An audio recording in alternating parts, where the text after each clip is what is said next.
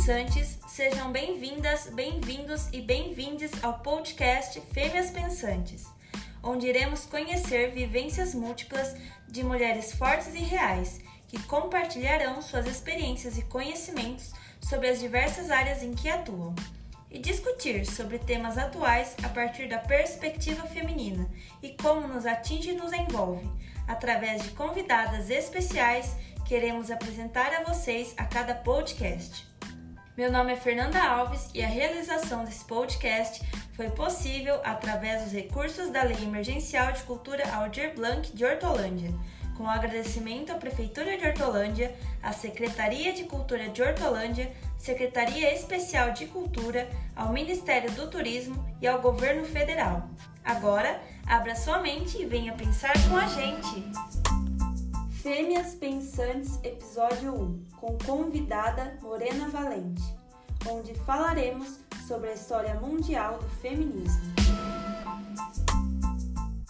Olá, meu nome é Morena Valente, eu tenho 21 anos, curso Ciências Sociais na Unicamp e, além disso, eu sou instrutora de autodefesa, feminista e tatuadora. Eu vou falar agora um pouco sobre a origem do feminismo, uma passada assim, histórica geral. É, acho que é importante começar dizendo que o feminismo sempre existiu, né? As mulheres sempre se organizaram e resistiram por uma questão de sobrevivência mesmo, né? Da maneira como era possível mediante cada período histórico. Então, o feminismo tem origem em todos os cantos do mundo, né? É difícil dizer foi aqui que, que tudo começou. Porém, o movimento feminista, legitimado, institucionalizado, nos padrões atuais, filosóficos, sociais e políticos, é o feminismo liberal. E o feminismo liberal surge como um filho, um filho bastardo, não querido, da Revolução Francesa no século XVIII. Então, com a Revolução Francesa, os conceitos de liberdade, igualdade e fraternidade, as mulheres que também eram proletariadas se envolvem nesse movimento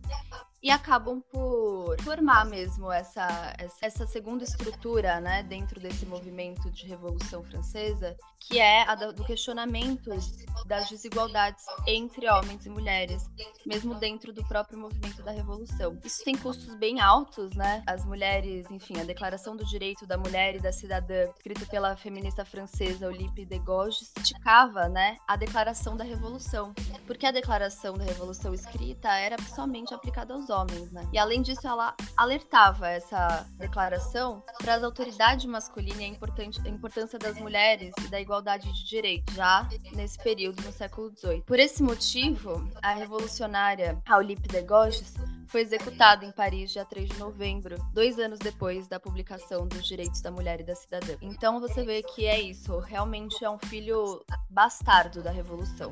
Não foi intencional da Revolução, que é, foi um movimento majoritariamente masculino, inculcar nas mulheres essa ideia de coletividade entre elas, né? Bom, a luta das mulheres organizadas nesse período estava muito ligada diretamente aos direitos trabalhistas e condições de trabalho, né? Que era essa época da Revolução Industrial industrial, enfim, da precariedade das, das condições de trabalho. A mulher nessa época ela é vista como um superávit do próprio sistema capitalista, uma vez que ela, além de trabalhar nas fábricas, como qualquer outro trabalhador, ela ainda faz a manutenção da vida social e privada dos trabalhadores das fábricas, né? Então ela que cuida, que alimenta, que lava, que passa, enfim, que sustenta toda essa vida privada, possibilita essa mão de obra servir nas indústrias, né?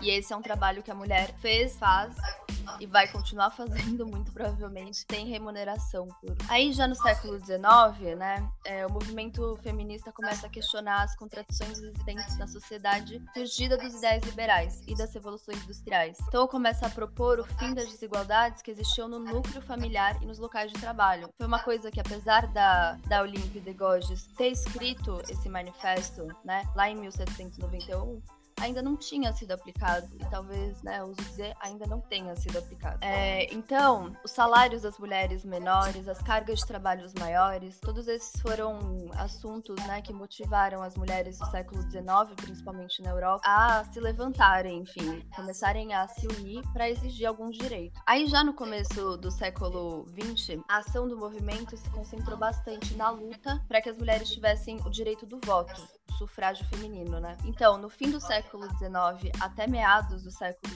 é, 20, tem a primeira onda do feminismo, que é essa onda do sufrágio feminino. Obviamente, como eu vinha dizendo, né, não é aí que surge o feminismo. O feminismo sempre existiu, né? Mas é aí que se cunha o termo e o movimento, se une por um, um objetivo em comum, um objetivo explícito, que é o sufrágio. Então, na década de 1950 até a década de 1990, é a terceira, a segunda onda, que é a onda do pessoal é político, né? Então, é essa onda feminista também muito concentrada na Europa e nos Estados Unidos, onde as mulheres começam a questionar as privações de direitos dentro da casa, os direitos da família, os direitos do matrimônio e ainda assim muito ligados à legislação, né? Assim como foi a primeira onda do sufrágio feminino, a segunda onda também é bem ligada à legislação. Mas ainda assim traz uma, uma inovação que é esse lema do pessoal é político. Então, o que eu passo, né, na minha individualidade, eu passo por ser mulher e, portanto, isso é político. É um problema coletivo, né, e não um problema individual. Então, aí então que depois, na década de 90, 1990,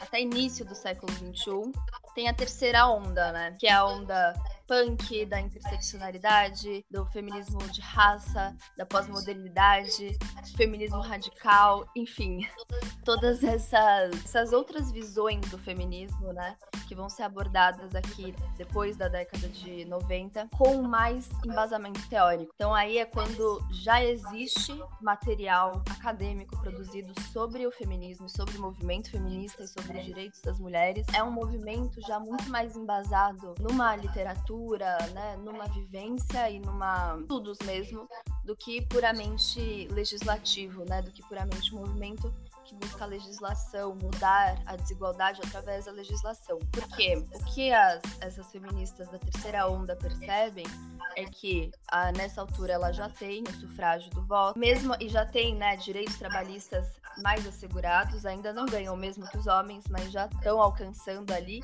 e percebem que isso não é suficiente, né? Que a violência contra a mulher continua, mais do que continua, se reforma, se reinventa em outros tipos de violência, né? Em outras maneiras de se violentar a mulher.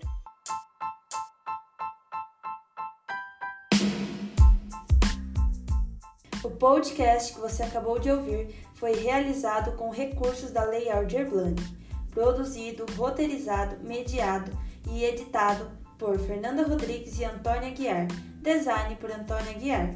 Agradecimento à participação especial de Morena Valente. Com agradecimento à Prefeitura de Hortolândia, à Secretaria de Cultura de Hortolândia, Secretaria Especial de Cultura, ao Ministério do Turismo e ao Governo Federal. Sigam a gente nas redes sociais, arroba Fêmeas Pensantes.